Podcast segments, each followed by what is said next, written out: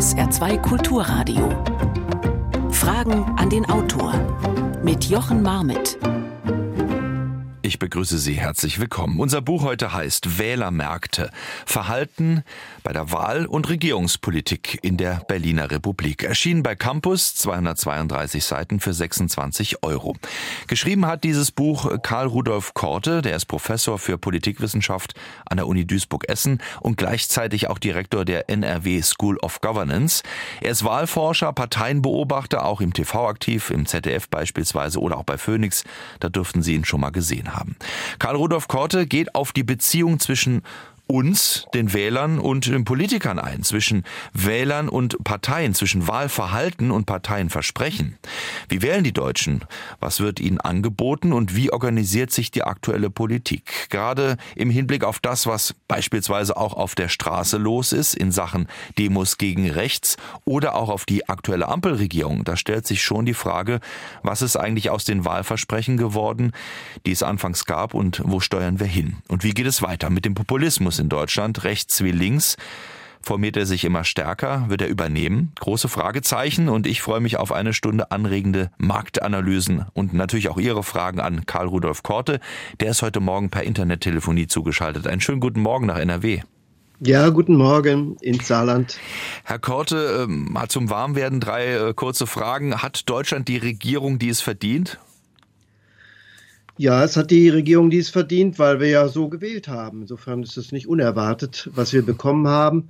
Ungewöhnlich drei Partner, die gab es in dieser Konstellation noch nie. Zweite Frage, wie viel Risiko gehen die Deutschen ein beim Wählen? Kein Risiko. Wir sind sehr risikoavers, viel zurückhaltender, ängstlicher als andere. Und wohin steuern wir? Auf dem Markt der Angebote? Was ist da los? Da ist viel in Bewegung, da hohe Dynamik. Das ist nicht absehbar. Das liegt daran, äh, wie wir uns selbst verändern und ob Parteien darauf eine Antwort entwickeln. Karl Rudolf Korte hat für sein Buch äh, natürlich, würde ich jetzt mal vermuten, auch beim Titelbild äh, mitsprechen dürfen. Da ist zu sehen, wie sich die äh, Vertreter der Ampelparteien kurz nach Bekanntgabe des äh, Vertrages, also ihrer, ihrer Grundlage sozusagen präsentieren. Also zu Beginn oder nach den Sondierungen. Und dann steht drunter Wahlverhalten und Regierungspolitik in der Berliner Republik. Da sind also zu sehen Annalena Baerbock, Robert Habeck, äh, Olaf Scholz und Christian Lindner. Vielleicht Vielleicht haben Sie das Bild auch in Erinnerung, wenn Sie uns jetzt zuhören. Ähm, Herr Korte, ich hätte ja fast schon gedacht, äh, Sie sind ein ganz großes Risiko eingegangen, dass das überhaupt noch Bestand hat, als Ihr Buch erschien nach zwei Jahren jetzt, ähm, nach diesem, nach diesem Foto. Äh, haben Sie jemals gedacht, ähm, das könnte überholt sein, dieses Foto? Nein, weil das Grundgesetz, das dieses Jahr ja auch 75 Jahre alt wird, auf Stabilität baut. Stabilität für eine Regierungspolitik, und es ist unglaublich voraussetzungsvoll in Deutschland, vorzeitig zu Neuwahlen zu kommen. Insofern ist das eine Absicherung, dass es sehr schwer ist, vier Jahre nicht durchzuhalten für eine Regierung geradezu. Und insofern ging ich auch davon aus, dass diese Ampel das auch bis zur Ziellinie schaffen wird, zumal keiner der Partner bei vorzeitigen Auflösungen ja irgendeinen Vorteil davon hätte. Also das ist schon eine Konsequenz aus den unruhigen Zeiten vorher, aus der Weimarer Verfassung vor allen Dingen auch, dass man nicht durch äh, Zuruf oder wenn Vertrauensverluste eintreten, einfach davon ausgeht, es konstituiert sich eine neue Regierung. Das ist sehr kompliziert in Deutschland und insofern auch nicht alltäglich.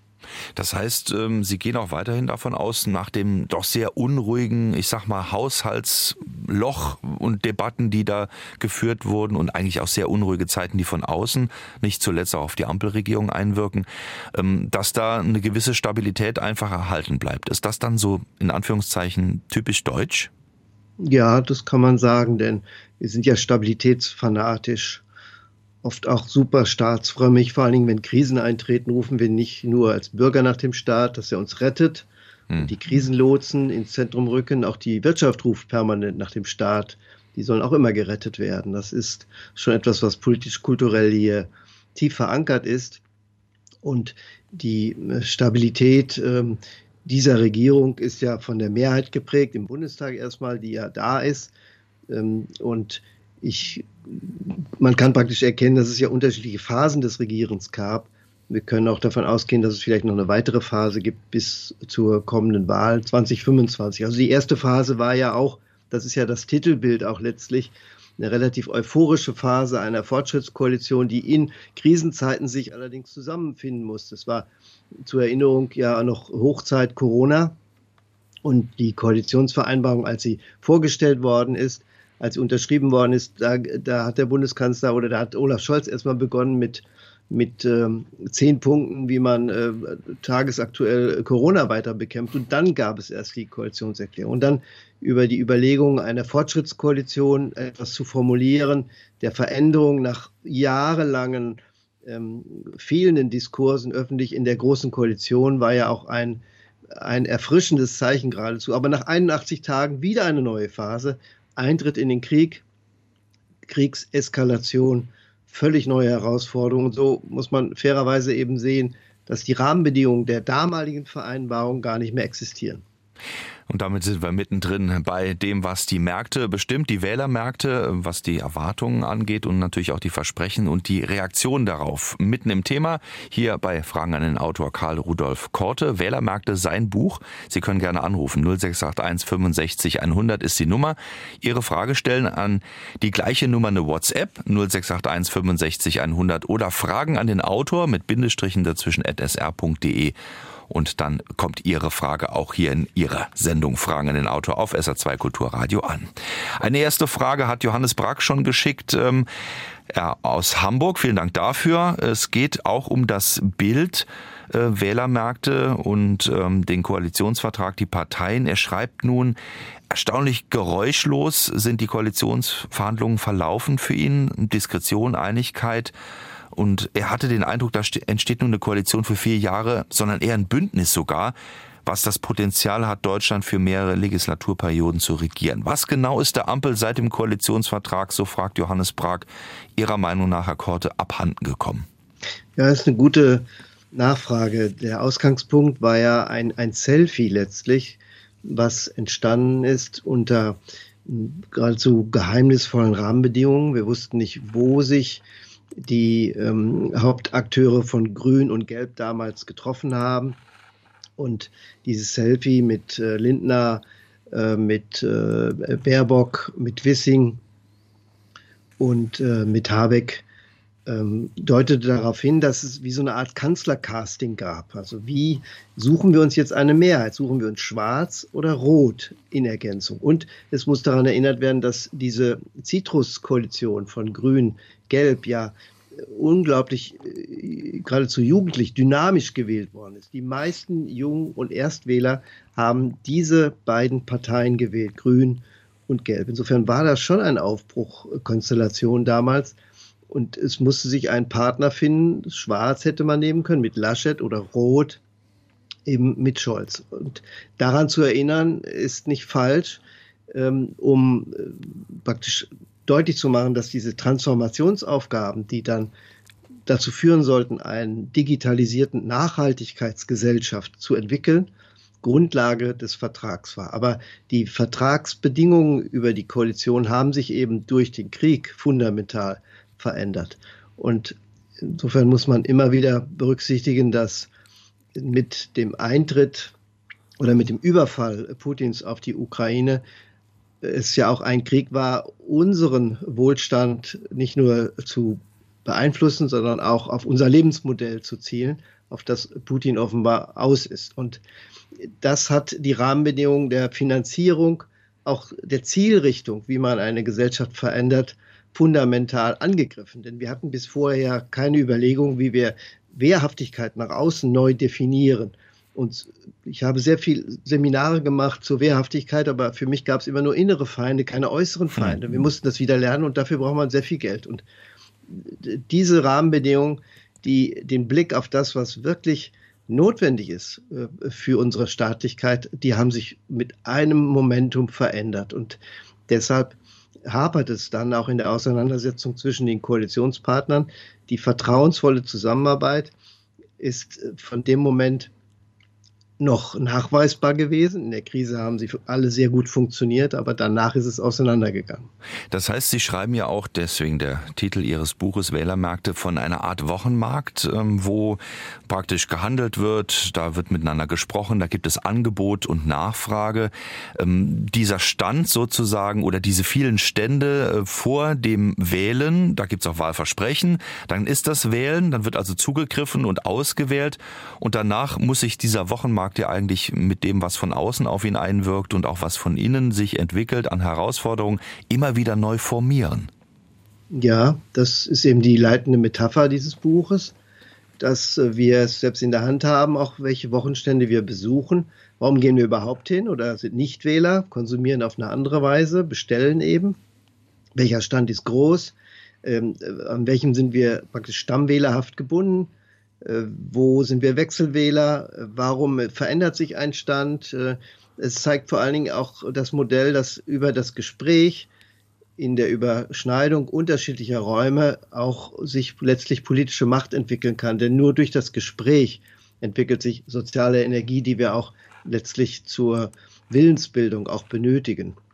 Und es zeigt auch, wie wie freiheitlich das organisiert sein kann. Also dass man ja attraktiv auf bestimmte Dinge zugeht, die sich verändern. Wenn das Angebot nicht da ist, geht man an einen anderen Stand. Also es zeigt äh, die Volatilität, die Wähler auch haben und den Einfluss, den wir als Wähler auch haben auf die Politik. Wenn sich unser Interesse verändert, äh, was wir ja merken durch die Singularitäten, in denen wir leben, viel individueller als es früher der Fall war, dann muss das dem Parteienmarkt auch in irgendeiner Weise entsprechen. Und so entstehen auch viele kleine neue zusätzliche Parteien. Es wird bunter, es wird vielfältiger. Wir haben ja jetzt schon acht Parteien im Deutschen Bundestag, das vergisst man, durch diese nordfriesische Minderheit, die es auch äh, in dem Bundestag gibt. Äh, und das ist durchaus ein Spiegelbild der Gesellschaft. Ein Abbild der Gesellschaft sind die Parteien. Und deswegen passt das Bild eines Parteienmarktes auch ganz gut, ohne zu behaupten, der Markt regelt das alles, hm. sondern das äh, ist schon von uns selbst dominiert. Sie haben äh, geschrieben, dass 1998 die demokratische Reife äh, so ein bisschen erreicht war in Deutschland. Äh, womit begründen Sie das? Was war da anders in der Wahl oder im Wahlverhalten oder in dem Ausgang? Äh, das, das Jahrgang, welche, auf was beziehen Sie sich jetzt? Ich habe das nicht akustisch verstanden. 1998, äh, glaube ich, haben Sie geschrieben, so. die demokratische Reife äh, Deutschlands. Ja, naja, es war eine Konstellation, die wir so noch nicht hatten, dass es eben eine Regierung gab mit Rot-Grün damals und das Besondere ist jetzt nicht die Farbe, sondern dass wir zuvor eigentlich als Wählerinnen und Wähler niemals so mutig waren, eine Opposition zur Regierung zu machen. Bislang ist kontinuitätsverbürgend immer einer der Partner aus der alten Regierung auch in der neuen dabei. Das zeigt, wie risikoavers wir eben sind, wie wir auf das Bekannte setzen, auf das Stabile, was wir äh, meinen zu kennen. Und das war erstmals so, dass wir eine Regierung fundamental abgewählt haben, und eine neue Regierung eben gewählt haben aus der Opposition heraus. Und äh, das war einmalig bisher in der über 70-jährigen Geschichte. Karl Rudolf Korte, heute zu Gast bei SA2 Kulturradio. Fragen an den Autor 0681 65 100 ist die Nummer, die Sie anrufen können. Eine erste Frage. Am letzten Sonntag hat Florian Schröder in dieser Sendung sein Buch Unter Wahnsinnigen vorgestellt. Dabei gelten lediglich drei bis fünf Prozent der Gesamtbevölkerung als Psychopathen. An der Spitze großer Unternehmen sind es bereits zehn Prozent. Am höchsten ist der Anteil an Psychopathen bei Spitzenpolitikern. Unser Gesundheitsminister verzichtet aus Sorge um seine Gesundheit auf Salz. Dafür macht er sich für die Freigabe von Drogen wie Haschisch und Marihuana stark. Der Wirtschaftsminister ist gelernter Philosoph und erfolgreicher Kinderbuchautor. Unsere Wirtschaft hat er zielsicher als einzige der großen Industrienationen in die Rezession geführt. Die Chefdiplomatin lässt kein Fettnäpfchen aus. Sie kann einen Kobold nicht vom Element Kobalt unterscheiden. Mit ihrer feministischen Außenpolitik macht sie uns bei den Mächtigen dieser Welt zur Lachnummer. Da drängt sich doch die Frage auf, werden wir von Verrückten regiert? Dankeschön. Ja, eine interessante Aufzählung äh, von Elementen, äh, die uns jetzt Karl Rudolf Korte versucht einzuordnen. Ähm, was antworten Sie dem Hörer? Naja, ich kann nicht nachvollziehen oder andersrum, ich kann nachvollziehen, dass man mit der einen oder anderen äh, politischen Ausrichtung, so wie sie sich im Leistungsversprechen darstellt, nicht zufrieden ist. Und im Vergleich gibt es ja auch viele Punkte, die nicht hier richtig gut laufen, ähm, bei denen wir den Eindruck haben, ähm, was hier noch wirklich gut funktioniert. Und auch die Stimmung im Moment gibt es ja wieder eher depressiv unterwegs zu sein. Wir suchen natürlich auch nach den Dingen, die nicht funktionieren und nicht nach denen, die funktionieren. Das ist immer die Frage des Vergleichsmaßstabs, aber ich kann jetzt bei den Akteuren nicht erkennen, dass sie in einem in einer bewussten Anlage sich äh, äh, irrational so verhalten, dass es in diese Kategorie von Psychopathen irgendwie reinpassen würde. Ich, ich habe da höheren Respekt vor den einzelnen Akteuren, die ähm, das für uns machen, stellvertretend. Auch einen großen Respekt vor Politikern generell, die niemals privat sind, die immer öffentlich sind, die ähm, versuchen, die unterschiedlichen Interessen, die es gibt, zu bündeln und mehrheitsfähig zu machen. Das ist wirklich nicht einfach unter den Rahmenbedingungen einer komplexen Gesellschaft, weil es heute eben auch nicht diesen einen Masterplan gibt, etwas zu abzuarbeiten. In äh, Gesellschaften, die weniger komplex sind, gibt es immer Muster, linear oder zyklisch etwas abzuarbeiten, aber hier ist das nicht der Fall. Und insofern wird immer etwas, was man meint, als Problem gelöst zu haben, dann wieder als Problem an einer anderen Stelle auftauchen und man muss es wieder neu angehen. Das ist äh, in modernen, komplexen Gesellschaften relativ alltäglich. Aber wir haben eben die Chance, in äh, alle vier Jahre ja über, bei der Bundestagswahl dann wieder andere Akzente zu setzen mit anderen Akteuren. Aber ich kann nicht erkennen, dass, äh, oder ich will es um, umgekehrt formulieren, ich sehe schon den sehr ausgeprägten Willen von den Hauptprotagonisten, äh, mit den unterschiedlichen Interessen fertig zu werden. Aber es gibt eben keine einfachen Lösungen. Dass wir in manchen Dingen europäisch schlechter geworden sind, ist klar. Aber wir haben auch, das war ja der Anfang der Sendung, eine andere Konstellation durch den Krieg gehabt, als das der ein oder mhm. andere Nachbarland gehabt hat, weil wir eben viel Putin-Gas abhängiger waren als andere. Insofern ist unsere Wirtschaft fundamental stärker getroffen als die anderen europäischen Wirtschaften als ein Beispiel. Aber natürlich die Kritik nochmal, die da auch so ein bisschen mitschwingt, aufzunehmen äh, an der Ampel, äh, sie sei unfertig, sie sei uneinig und dann wird halt sehr ähm, oft auch gesagt, sie sei unfähig, diese Dinge anzugehen. Ist das, ähm, Sie schreiben ja auch darüber, auch so eine Art Kommunikationsfrage, die nicht wirklich in vielen Punkten gut gelöst wird von denen, die das Sagen haben? Ja, äh, in den ersten Phasen haben sie auch zusammengearbeitet.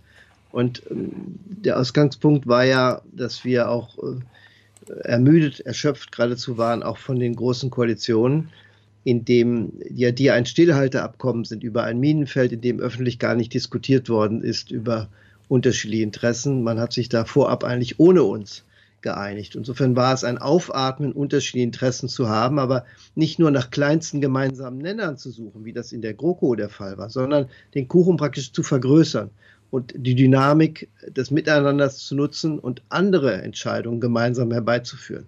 Das hat auch äh, über anderthalb Jahre funktioniert, aber hat jetzt unter der Not des Budgets funktioniert es nicht mehr. Und insofern ist, kann ich das verstehen, die Unzufriedenheit, dass die Interessen, die unterschiedlich natürlich sind, öffentlich ausgetauscht werden und dass wir an allen unterschiedlichen Interessen äh, nicht nur beteiligt werden, sondern auch an den Prozessen, sie vielleicht vermeintlich in eine Mehrheit zu überführen. Und das gelingt offenbar der Bundesregierung immer weniger. Es bricht immer wieder auf, sodass wir nicht den Eindruck haben, dass dort eine ja, Good Governance, sondern eher Guerilla Governance herrscht, dass man gegeneinander arbeitet, nicht miteinander arbeitet. Es ist aber nicht nur ein kommunikatives Problem, sondern man muss sich ja auch auf äh, gemeinsame Inhalte verständigen. Das fällt dieser Regierung immer schwerer. Insofern ist das Bild, was sie nach außen entwickelt, gerade unter den Bedingungen, wenn man Kohärenz herstellen müsste, nicht nur Uneinigkeit, sondern es ist auch entwickelt sich eine, ein Regierungsformat, von dem wir nicht wissen, ob sie noch gemeinsam überhaupt eine Zielmarke erreichen wollen. Aber steigert das nicht auch irgendwo das Empfinden, dass äh, wir uns in einer Dauerkrise auch im Staat befinden? Ist das eine berechtigte äh, Kritik oder ein berechtigtes Empfinden auf jeden Fall? Der Staat kriegt es nicht mehr hin, also die Regierung kriegt es nicht mehr hin und damit der Staat? Ja, er ist natürlich immer mit besonderen Dingen konfrontiert, für die wir eben keine Blaupause haben, um etwas zu lösen. Ähm, und der Staat, ich meine, das sind wir natürlich letztlich selbst, und in den Bundesländern wird das auch unterschiedlich gehandhabt. Es ist so, dass uns eben besonders auffallen die Punkte, die hm, schlecht laufen und wir sie dann addieren. Es wird dann immer mehr und das ist dieser immer Schlimmerismus, dass auch nichts mehr offenbar gelingt. Äh, andererseits die Informationen, ähm, zum Beispiel über 50 Prozent erneuerbare Energie im letzten Jahr hinbekommen, ähm, es gibt auch mit Sicherheit viele Punkte, die man aufzählen könnte, die durchaus gelingen, die gehen aber vollkommen unter. Also wir suchen auch nach dem, was nicht gelingt. Und ähm, insofern braucht man eine, eine Zukunftserzählung, die die Bundesregierung entwickeln müsste, um uns auch mitzunehmen ähm, auf eine Perspektive, die sie anzielt und die sie noch erreichen möchte, bei der es besser wird. Und danach suchen wir. Denn Demokratie ist ein Leistungsversprechen. Unser Vertrauen gegenüber der Demokratie hängt sehr stark davon ab, dass wir nicht einfach zufrieden sind, sondern dass auch Probleme gelöst werden. Und die Hauptprobleme, die anstehen, scheinen im Moment von dieser Bundesregierung nicht ausreichend angegangen zu werden. Daher rührt eine Unzufriedenheit. Aber wenn das der Bundesregierung wieder gelingen sollte, kann man im umgekehrten Effekt auch sagen, werden die Zufriedenheitswerte zunehmen. Karl Rudolf Korte, heute zu Gast bei Fragen an den Autor hier auf SR2 Kulturradio. Wählermärkte, sein Buch, sein Thema. Ihre Fragen gerne 0681 65 100 oder per WhatsApp an die gleiche Nummer oder Fragen an den Autor mit Bindestrichen dazwischen at sr.de und wir haben jede Menge weitere Fragen. Welchen Anteil haben Wechselwähler am Ergebnis von Wahlen? Also die Frage nach den Wechselwählern und ihren Einfluss. Sie haben ähm, hohen Anteil, weil die Wechselwähleranzahl insgesamt zugenommen hat. Die Stammwähler sind vielleicht bei der Wahl noch auf ein Drittel zu beziehen. Die anderen sind äh, variabel. Ich habe verschiedene Wählertypen ja herausgearbeitet. Durchschnittswähler ist etwa 58 Jahre bei der Bundestagswahl. Wir haben die Nichtwähler, wir haben Früh- und Spätwähler, wir haben Koalitionswähler, wir haben sogar Layoutwähler, die je nach Gestaltung des Wahlzettels äh, ihre Wahl abgeben, nicht bei Bundestagswahlen, aber bei Kommunalwahlen und Wechselwähler werden wichtiger, weil ihr Anteil größer wird. Das heißt also, diejenigen, die von der einen zur anderen Wahl sich neu entscheiden. Und die Entscheidung ist ja interessant, worin sie begründet ist ist sie begründet ähm, in der Absicht, vielleicht eine Koalition zu stärken, könnte ja sein. Ist sie begründet, dass eine ähm, Enttäuschung über die Partei vorherrscht, die man zuletzt gewählt hat. Also es gibt sehr unterschiedliche Gründe, aber die Möglichkeit oder die, die, das Zupacken, ähm, das Zugreifen, äh, Wechselwähler zu sein, dieses Potenzial hat deutlich zugenommen, wenngleich wir fairerweise sagen müssen, wer erinnert sich oft noch daran, was er vor vier Jahren gewählt hat. Man wird auch schnell zum Wechselwähler dadurch, dass man sich nicht mehr daran erinnert, was man beim letzten Mal gewählt hat und gibt dann in der Vorbefragung oder in der Nachbefragung, die freiwilliger erfolgt, dann etwas an, was zur Wechselwahl neigt. Aber in Wirklichkeit hat man vielleicht auch das gewählt, was beim letzten Mal der Fall war. Aber ähm, dass die Möglichkeit auf dem Markt eben ähm, auszuwählen, ist ja Kennzeichen einer freiheitlichen Demokratie und äh, man sieht den Einfluss, den wir äh, als Wähler eben haben, dass Parteien sich auch so darstellen, dass sie attraktiv sind. Also wir haben so einen äh, Tageseinfluss auch auf Parteien, dass sie sich um uns bemühen. Es gibt kein äh, ausreichendes Potenzial, dass äh, eine Partei uns für immer hat. Das gibt es ganz wenig nur noch im Stammwählerpotenzial, sondern die Parteien müssen uns faktisch täglich um uns bemühen, was ja keine schlechte Konsequenz ist. Nun haben Sie auch die Nichtwähler natürlich in Ihrem Buch mit behandelt und es geht vor allen Dingen dort auch um, ich sag mal, Emotionen und Bauchgefühl. Wie groß ist denn die Rolle, ich sag jetzt mal, ähm, ich bin unzufrieden mit dem, was die, die Bundesregierung macht für vier Jahre und dann sagt mir aber irgendwie mein Bauchgefühl oder es läuft dann gerade mal wieder gut. Also so eine tagesaktuelle Entwicklung praktisch. Wie wichtig ist die dann auch einen Nichtwähler nochmal dazu zu bringen, äh, beispielsweise an die Wahlurne zu gehen? Ja, Nichtwähler sind vor allen Dingen im äh, kommunalen Bereich sehr stark. Und bei der Bundestagswahl eher weniger, wenn wir fast 70 Prozent Wähler haben ungefähr, ist das äh, ziemlich viel bei den sogenannten Hauptwahlen. Aber je mehr Nichtwähler dominant sind, umso einflussreicher sind sie natürlich auf das Wahlergebnis. Und es gibt nicht die Gruppe der Nichtwähler, die Kennzeichnung von Nichtwählern ist ähm, ja sehr heterogen. Das kann Unzufriedenheit sein. Es kann aber auch Zufriedenheit sein. Es kann auch einfach das Nichtwissen sein, dass es überhaupt Wahl gibt. Also die Gründe sind vielfältig. In der Regel kann man sagen, gehören eher die weniger gebildeten, die weniger ressourcenstarken zu den Nichtwählern.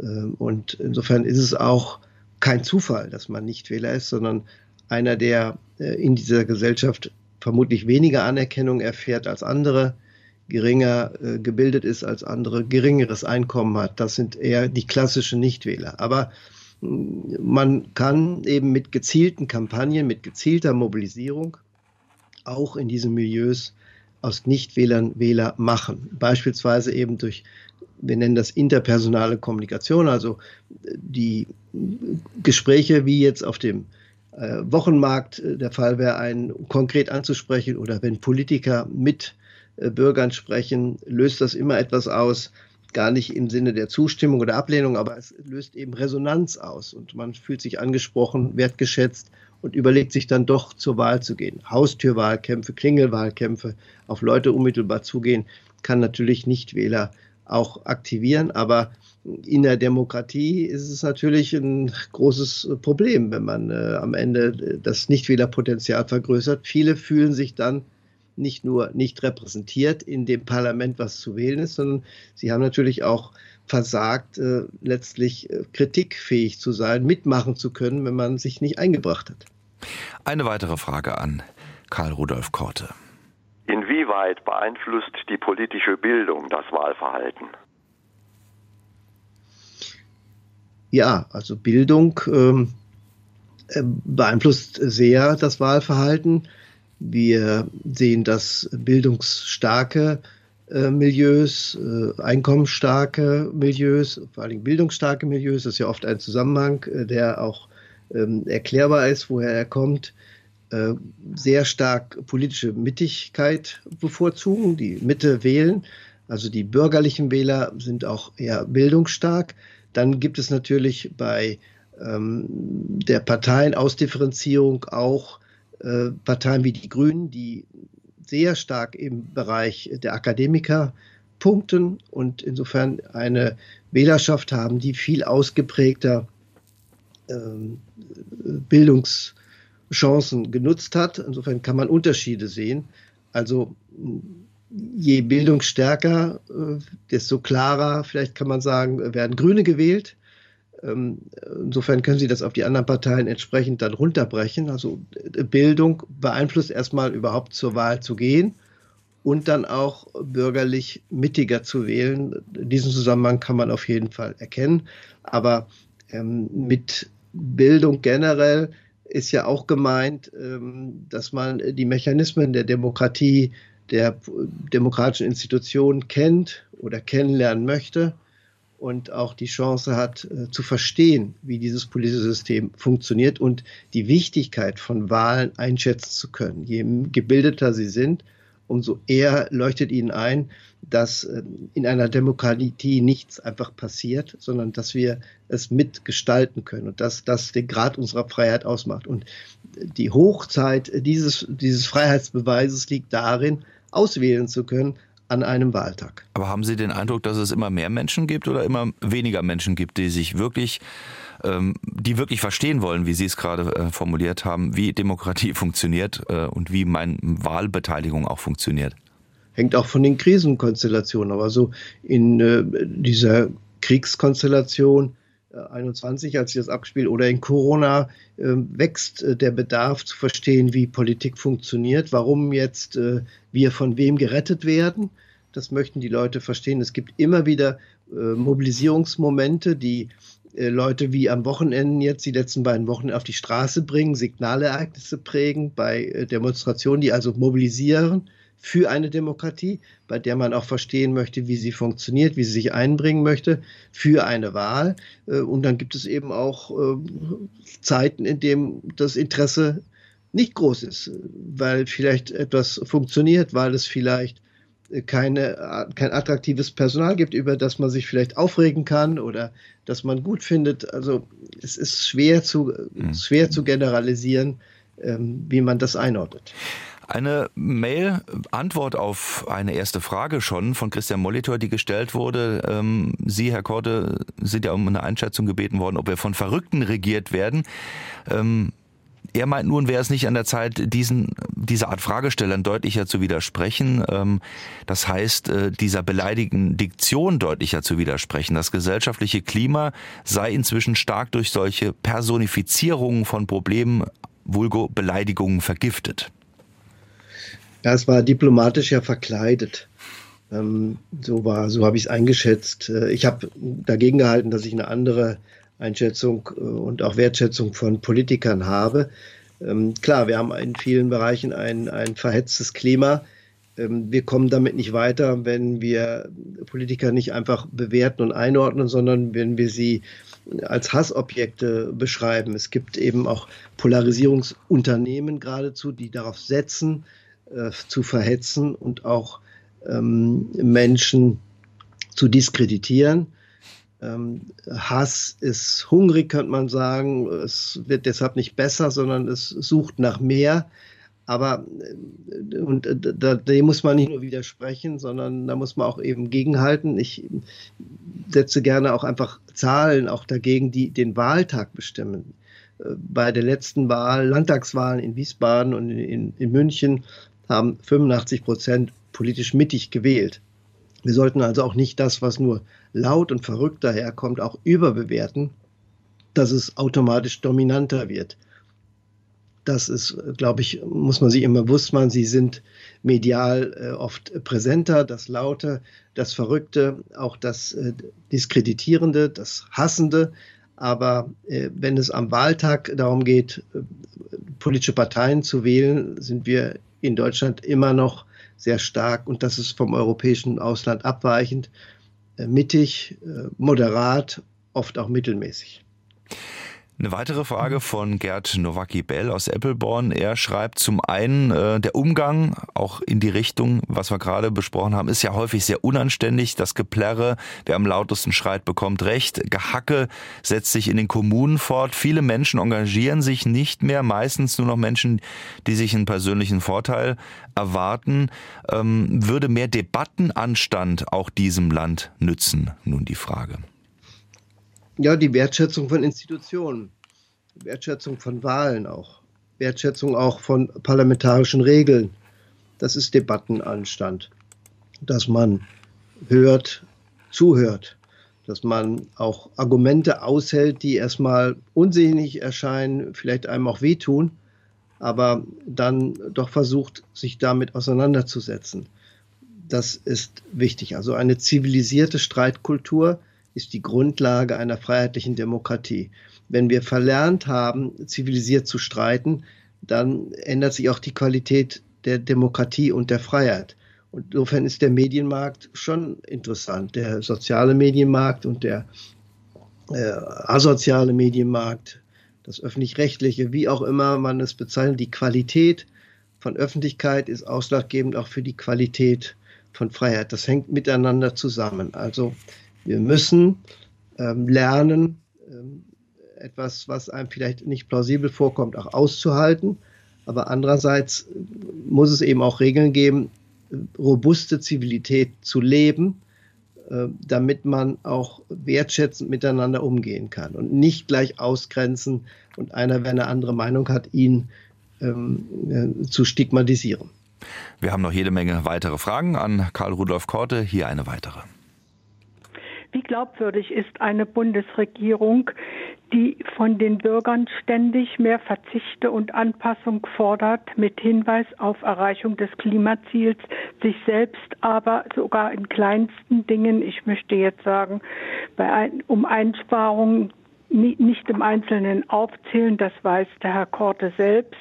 Wenn es um ihre persönlichen Dinge geht, in keiner Weise danach richten, hier millionenfach CO2 Fußabtritte hinterlassen, in alle Welt fliegen und das mit sehr dürftigen Ergebnissen. Also da geht es auch ein bisschen um die Glaubwürdigkeit, höre ich daraus. Ja, ja, ja.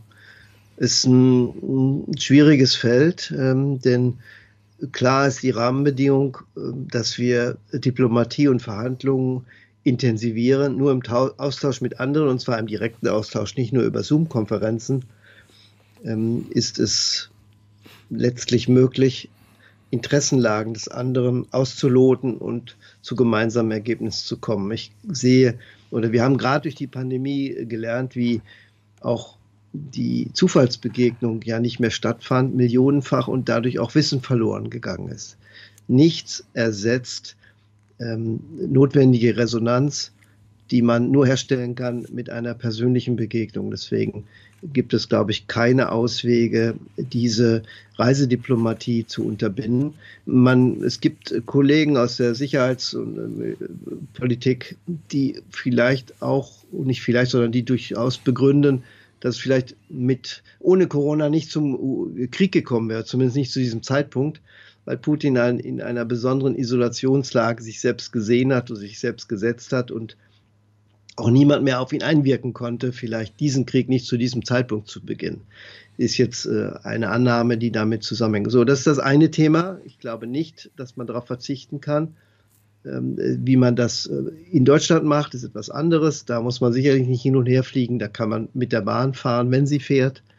Ähm, aber ähm, grundsätzlich, glaube ich, ist das nicht, nicht reduzierbar. Das andere ist äh, auch die kluge Frage ja nochmal, wie wir in einer Demokratie mit Verlustkompetenz umgehen, also mit der Wende zum Weniger. Bisher ist nicht nur Demokratie durch Leistungsversprechen garantiert, unser Vertrauen hängt von der Leistungsfähigkeit auch ab, die die Demokratie zur Problemlösung einbringt, sondern auch, äh, dass es mit dieser Fortschrittsidee einhergeht, dass es besser wird, äh, dass es sich zum Guten wendet. Wenn das so nicht mehr der Fall ist, wenn wir also mit Verlusten mehr umgehen müssen, wie halten wir trotzdem die Vertrauensbalance zur Demokratie? Das ist eine neue Herausforderung, der wir uns stellen müssen. Eine weitere Frage.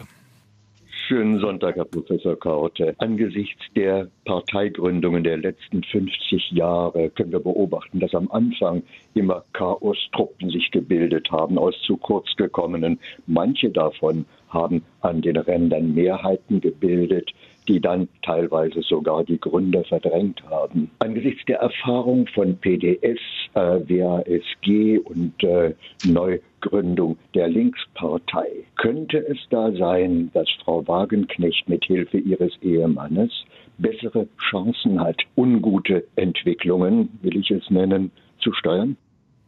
Ja, sie hat einen klugen Schachzug schon gemacht. Sie hat eben 400 Mitglieder aufgenommen, nicht mehr.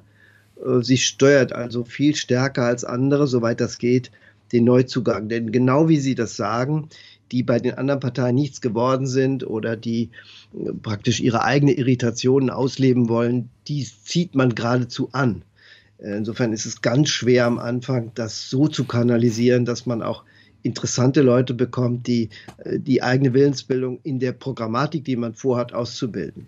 Das gilt praktisch für alle Neuorganisationen. Und da leiden die Parteien sehr drunter. Da sie jetzt offenbar peu à peu nach und nach äh, Mitglieder aufnehmen will, will sie die offenbar etwas kontrollierter aufnehmen. Es könnte sein, dass die Chancen größer wird. Aber das Besondere dieser Partei besteht ja darin, dass sie über einen Starkkult sich letztlich herstellt und nicht über gesellschaftliche Konflikte. Alle Parteien ansonsten haben sich fast ausschließlich über gesellschaftliche Konflikte gebildet. Und das hat das deutsche Parteiensystem auch sehr stabil gehalten. Diese Partei ist eben eine, die mit einer Person, die fast schon eine Art Talkshow-Mandat hat, groß geworden ist. Und äh, so, und ob sich das über das Situative hinaus hält, wird sich zeigen. Für das Momentum jetzt in diesem Jahr halte ich das für tragfähig, dass sie einfach attraktiv für etwas Neues, neugierige Wähler anzieht, die sich von den anderen nicht mehr vertreten fühlen, mit diesem linksautoritären Herangehen, so ein bisschen bunten Wechsel, Wechselangebote macht, auf dem bunten Markt ähm, sich präsentiert. Ob das darüber hinaus trägt, dann für das kommende Jahr, für die Bundestagswahl, das ist schwer einzuschätzen. Weil in der Tat, wir hatten das mit der Schill-Partei mal in Hamburg, es sind ganz, ganz wenige punktuelle Ausnahmen, dass über eine einzelne Person sich eine Partei längerfristig trägt und nicht alles wird erfolgreich. Auch die, die Piraten waren kurzzeitig erfolgreich und haben dann wieder verloren. Also wir sollten nicht immer nur eine Geschichte rauf oder runter schreiben in der Wahrnehmung. Es gibt auch ähm, vieles, was nicht kalkulierbar ist und was man im Moment nicht absehen kann. All das gilt auch für die Sarah Wagenknecht-Partei. Spätestens, äh, wenn es programmatisch eigentlich äh, ja eine gewisse Richtung äh, etabliert gehen sollte, müsste sich die Partei dann auch umbenennen. Also Bündnis Sarah Wagenknecht ist ja doch relativ stark zugeschrieben auf die Person, wie Sie gerade ausgeführt haben. Aber es zeigt ja auch zusammen mit beispielsweise der Werteunion, die sich da am Formieren ist, ähm, wenn ich Sie recht verstehe, dass auf diesem Markt, wo die Parteien sich positionieren, doch eigentlich ein bisschen was in Bewegung gekommen ist. Auch schon seit einigen Jahren mit der AfD. Ja, das ist ein Abbild der Gesellschaft, die sich ähm, im Diskurs rechter aufgestellt hat. Das findet eine Entsprechung auf dem Wählermarkt, auf dem Parteienmarkt. Insofern ist das ein Mechanismus, der automatisch das auch abbildet. Ähm, und wenn dort ähm, Angebotslücken sind, dann sehnt man sich als Wähler danach, dass es eine neue Partei gibt, die das auch abbildet. Umgekehrt, die anderen Parteien werden nicht einfach nur zuschauen, sie versuchen als Integrations- Mechanismen weiter auch äh, diesen neuen Bedarf einzuhegen. Die sind ja, ist ja nicht statisch. Die Dynamik bezieht sich ja auch auf die anderen Parteien, die das sehen, das Dilemma, dass sie vielleicht hier Wähler vielleicht nicht binden können und werden mit Personen oder mit Inhalten auch darauf zugehen. Es ist nicht statisch. Aber es kann eben sein, dass sich noch eine zusätzliche Partei bildet, die dann vielleicht auch über 5% bekommt. Bei Maaßen sehe ich im Moment nicht, dass er das organisatorisch so weit schon vorangetrieben hat, dass das auch zeitlich hinkommt, denn es ist sehr voraussetzungsvoll, schwierig, nicht einfach. Gut, er könnte sagen, ich beziehe mich vielleicht auf eine einzige Landtagswahl in einem einzigen Landesverband, das könnte er hinbekommen. Und da gibt es natürlich dann auch, ich sag mal, die Union haben wir jetzt noch nicht erwähnt, aber Beispiel Union, doch auch Veränderungen in den Parteien, die von den anderen auf dem Parteienmarkt mit verursacht werden. Nehmen wir doch mal beispielsweise das äh, Thema Migration oder auch das Thema äh, Schwule und Lesben. Da hat sich die Union in den letzten, ich sag mal, 25 Jahren, 15 Jahren doch massiv in ihren Positionen verändert, äh, ganz neutral ausgedrückt, ähm, weil der Druck von außen, weil die Veränderung auf diesem Parteienmarkt doch massiv äh, Einfluss ausgeübt hat. Ist das so ein Beispiel, wo Sie sagen würden, ähm, das ist das, was eigentlich immer passiert? Ja, das, die Parteien sind äh, dynamisch auch in ihrer eigenen programmatischen Entwicklung. Das sind ja nicht nur Gesinnungsgemeinschaften, nicht nur Rechthabervereinigungen, es sind Problemlösungsagenturen, es sind Machterwerbsinstrumentarien ähm, geradezu, Gesinnungsgemeinschaften, also ganz unterschiedliche Möglichkeiten, die eine Partei äh, am Leben halten. Und äh, natürlich stellen sie sich auf dem Wählermarkt einem Wandel. Und das, äh, die, die Merkel-CDU war eine eine ja, Mitte-progressive Partei in der Ausrichtung. Und ähm, nach Merkel hat der eine oder andere eben versucht, es vielleicht konservativer angesichts der Rechtsverschiebung in der Gesellschaft anzupassen, nachzujustieren.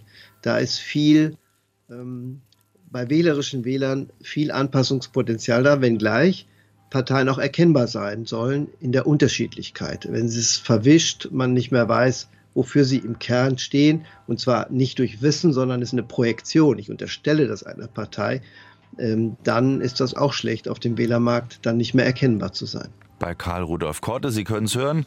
Da wird schon zum Gottesdienst gerufen. Das ist auch für uns ein Zeichen. Die Sendung wird demnächst zu Ende gehen. Wir haben noch jede Menge Fragen. Martin Rees aus Dortmund mit der Frage an den Autor hier auf SA2 Kulturradio. Wann sind wir fähig, wichtige Entscheidungen zu treffen? Jugendliche sind noch nicht reif genug, um zu wählen. Das Argument wird oft genannt, die Absenkung auf 16 Jahre, wenn das diskutiert wird. Was sagt der Autor dazu? Stimmt das?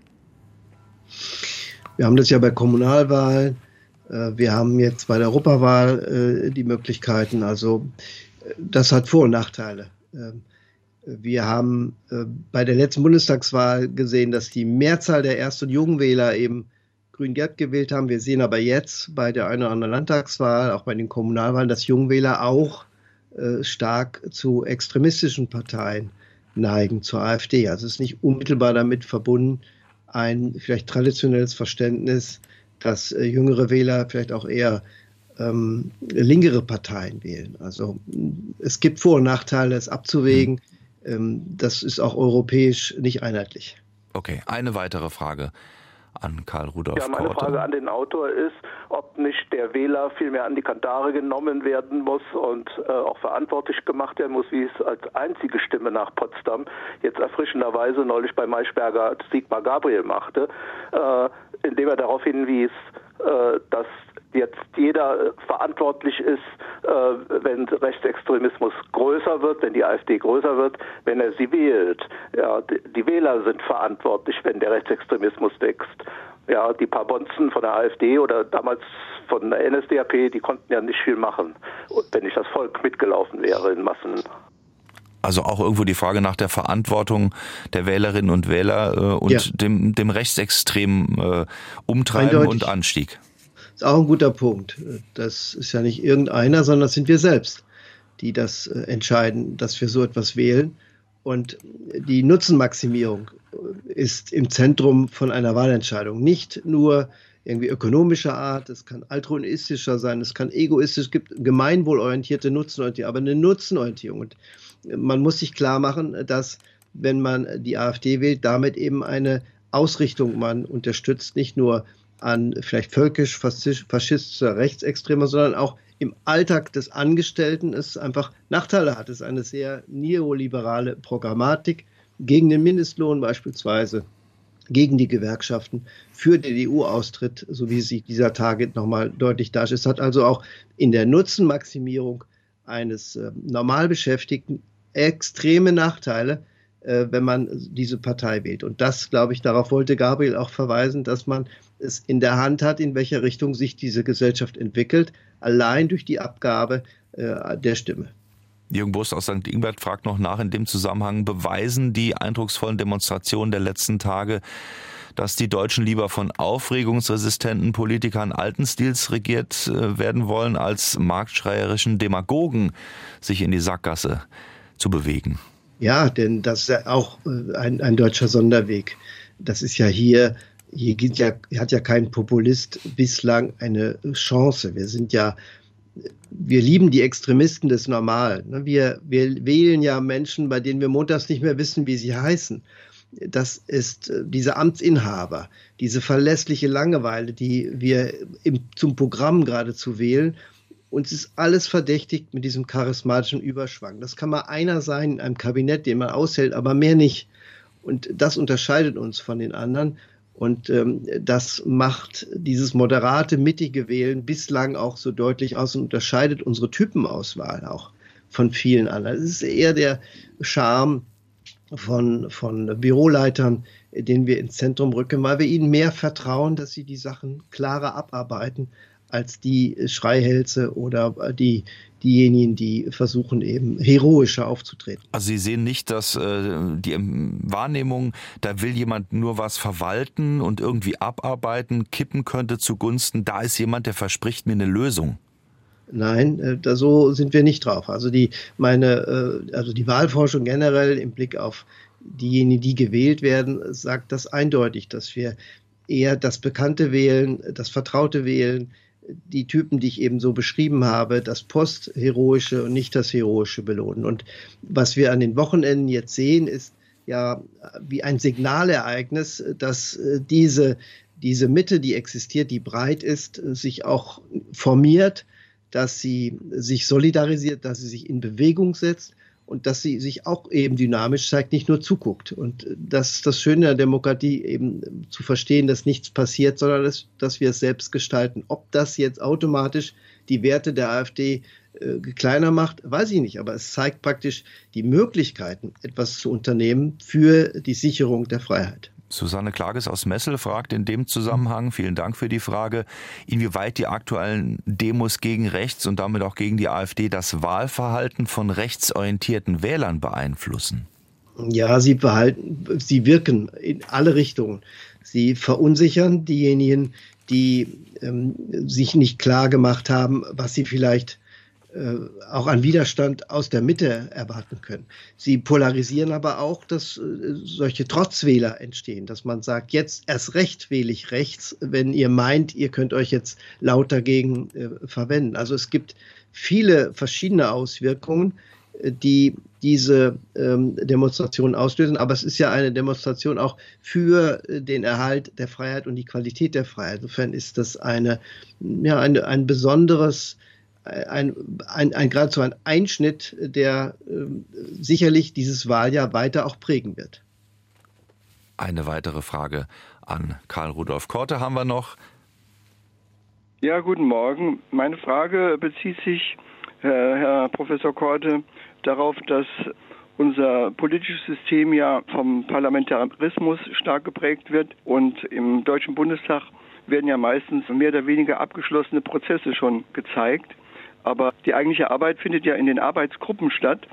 Und da wird zu wenig darüber berichtet, beziehungsweise zu wenig transparent gemacht. Warum kann man nicht diese laufenden Prozesse und Diskussionen, in denen ja alle Parteien vertreten sind, die im Bundestag sitzen, auch mal stärker hervorgerufen, hervorgehoben. Äh, liegt das auch an den Medien, die äh, sich da zu schade sind, diese Dinge zu zeigen, oder will man das nicht? Vielen Dank.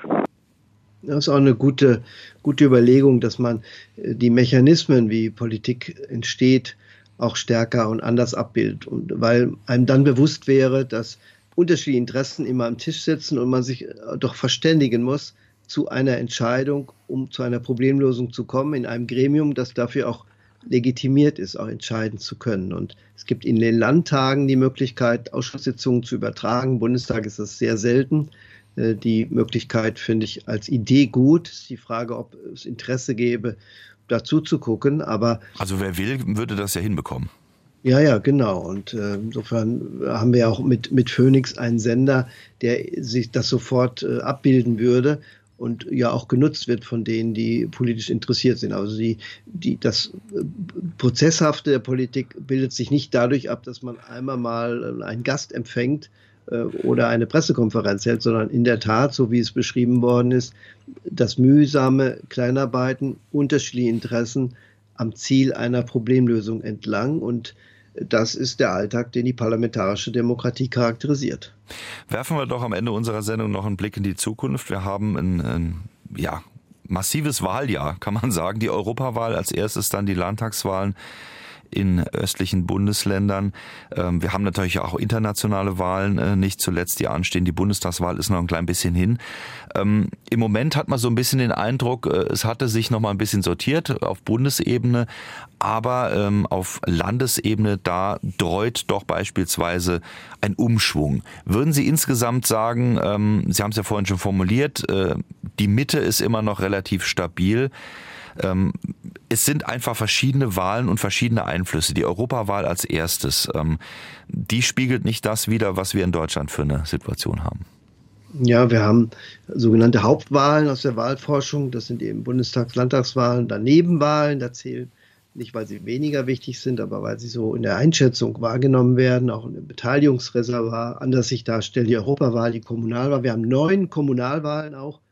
Insofern ist die Republik in, der, in Bewegung in vielfacher Hinsicht und die sogenannten Nebenwahlen äh, führen dazu, dass man stärker Denkzettelwahlen äh, auch daraus macht, sich abarbeitet, stärker Protestwahl äh, artikuliert. Aber jeder sollte sich eben bewusst machen, dass das für Jahre dann eine Festlegung ist. Und wenn auch das Europäische Parlament sich rechter aufstellt, ist das sicherlich nicht das Problem, sondern wenn es rechtsextremer sich aufstellt, wäre es ein Problem. Was kann dann ähm, an den Standards von Freiheit auch äh, aus dem Europäischen Parlament weiter unterstützt werden oder was wird dadurch schwieriger? Das muss man einfach sich bewusst machen, ob man jetzt einfach Protest wählt an dem Tag oder damit auch ähm, das europäische Gesamtbild verändert. Aber nichts entwickelt sich in diesem Jahr nur in eine Richtung. Da will ich eben wieder darauf hinweisen. Wir haben 80, 85 Prozent in Deutschland, vor allen Dingen die mittig nach wie vor wählen. Klar gibt es das in einigen Landtagen äh, oder einigen Ländern sieht das anders aus, aber man muss auch die Größenordnung sich klar machen. In, in, in allen äh, drei anstehenden Landtagswahlen sind nicht so viele Wähler auf dem Wählermarkt, wie es beispielsweise in ganz NRW der Fall ist. Wir haben auch, also von der mhm. Größenordnung muss man die Zuordnung sich immer wieder bewusst machen. Soweit machen wir einen Punkt unter das Thema Wählermärkte, Wahlverhalten und Regierungspolitik in der Berliner Republik. Das Buch erschien bei Campus, 232 Seiten für 26 Euro. Und vielen Dank an den Autor Karl Rudolf Korte fürs Fragen beantworten. Ihnen alles Gute. Dankeschön. Ja, gerne. Ein Buch an Wolfgang Natusius in Koblenz, Klaus Spiegel in St. Ingbert und Johannes Brag in Hamburg geht heute raus. Vielen Dank auch an alle anderen, die mitgedacht und mitgemacht haben.